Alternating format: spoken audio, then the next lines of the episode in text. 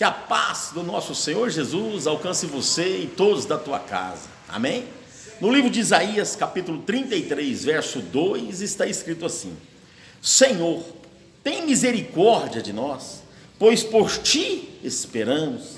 Se tu a nossa força cada manhã, a nossa salvação na hora do perigo. Oh, aleluia. Meu amado, minha amada, eu não sei o que você está passando, eu não sei o que você está enfrentando neste dia, nesta hora, neste momento que você está tendo acesso a esta mensagem. Mas eu quero dizer a você: chame o Senhor Jesus para ser a tua força.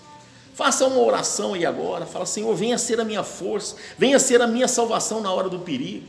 Meu amado, minha amada, o Senhor Jesus necessita, precisa ser a tua força todos os dias, porque somente com Ele nós iremos suportar as dificuldades que os dias nos oferecem. Todo dia nós temos que superar algumas coisas, mas somente pedindo a Ele para ser esta força nas nossas vidas, pedindo a Ele para ser fortaleza sobre nós, é que nós iremos suportar. Pedindo a Ele que seja a salvação na hora do perigo. Oh, meu amado, minha amada, nós não sabemos o que iremos enfrentar, mas sabemos que existe um Deus que é a salvação nos momentos difíceis nas nossas vidas. Amém?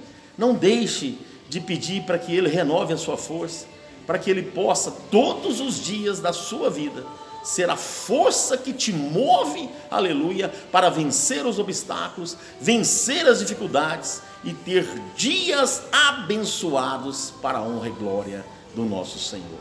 Amém, meu amado, minha amada? Que você tenha um dia abençoado, superando as dificuldades, superando os perigos, tendo Jesus como a tua força em um nome santo do Senhor Jesus. Amém.